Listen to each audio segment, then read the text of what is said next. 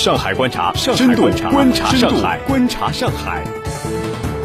上海观察，深度观察上海。亲爱的各位听众朋友们，欢迎收听今天的上海观察。在《金融时报》看来，如今英国录取学生的概念正在成为过去时，学生是客户，大学所做的一切都是为了销售。至于销售的噱头，可能会是去度假或是住酒店。通过提供笔记本电脑、现金奖励和体育俱乐部会员等福利，英国大学竞相吸引优质生源。在英国高中课程考试 A Level 成绩公布日之前，一场招生大战粉墨登场。过去，作为英国大学的补录途径，清算系统是为了帮助那些没考上第一志愿的学生能被有剩余名额的大学录取。而如今，这一系统正在成为一个足球转会窗口。英国大学借此将那些原本打算去其他学校的优质考生一网打尽，外人似乎不明白其中缘由。这一情况的大背景是英国政府进一步削减公共支持，这将冲击并影响英国大学的经费来源，甚至于彻底改变英国大学的办学方向。小背景是，如今过去实行的大学招生配额制度被自由市场经济所逐步取代。每所大学可以不限名额的录取在 A Level 考试中获得 APB 成绩以上的学生。作为2015年全面放弃大学生招生配额的先行先试，在现任英国财政大臣乔正奥斯本的主导下，今年英国大学将有额外的三万个学额供考生报考。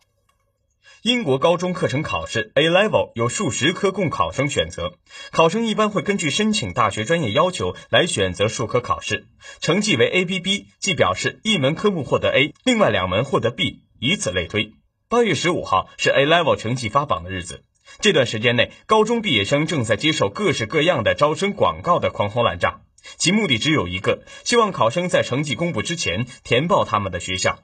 在博安咨询集团的高等教育专家迈克尔·伯克萨尔看来，因为学生数量供不应求，因此此类的准本科生成为了绝对的买方市场。录取学生的概念是大学部门的说法，正在成为过去时。如今，学生是我们的客户，我们所做的一切都是为了销售。至于销售的噱头，可能会是去度假或者是住酒店。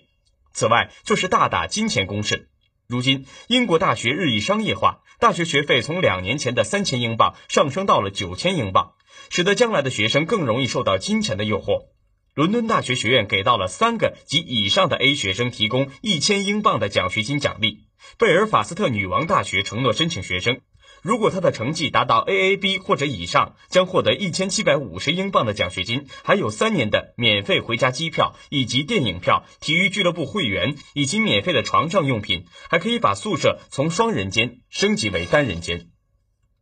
而萨里大学给予优秀学生三千英镑奖励，还有体育公园的免费会员资格。纽卡斯尔大学给 ABB 或以上的工程专业申请人两千英镑的奖励，并送一台笔记本电脑。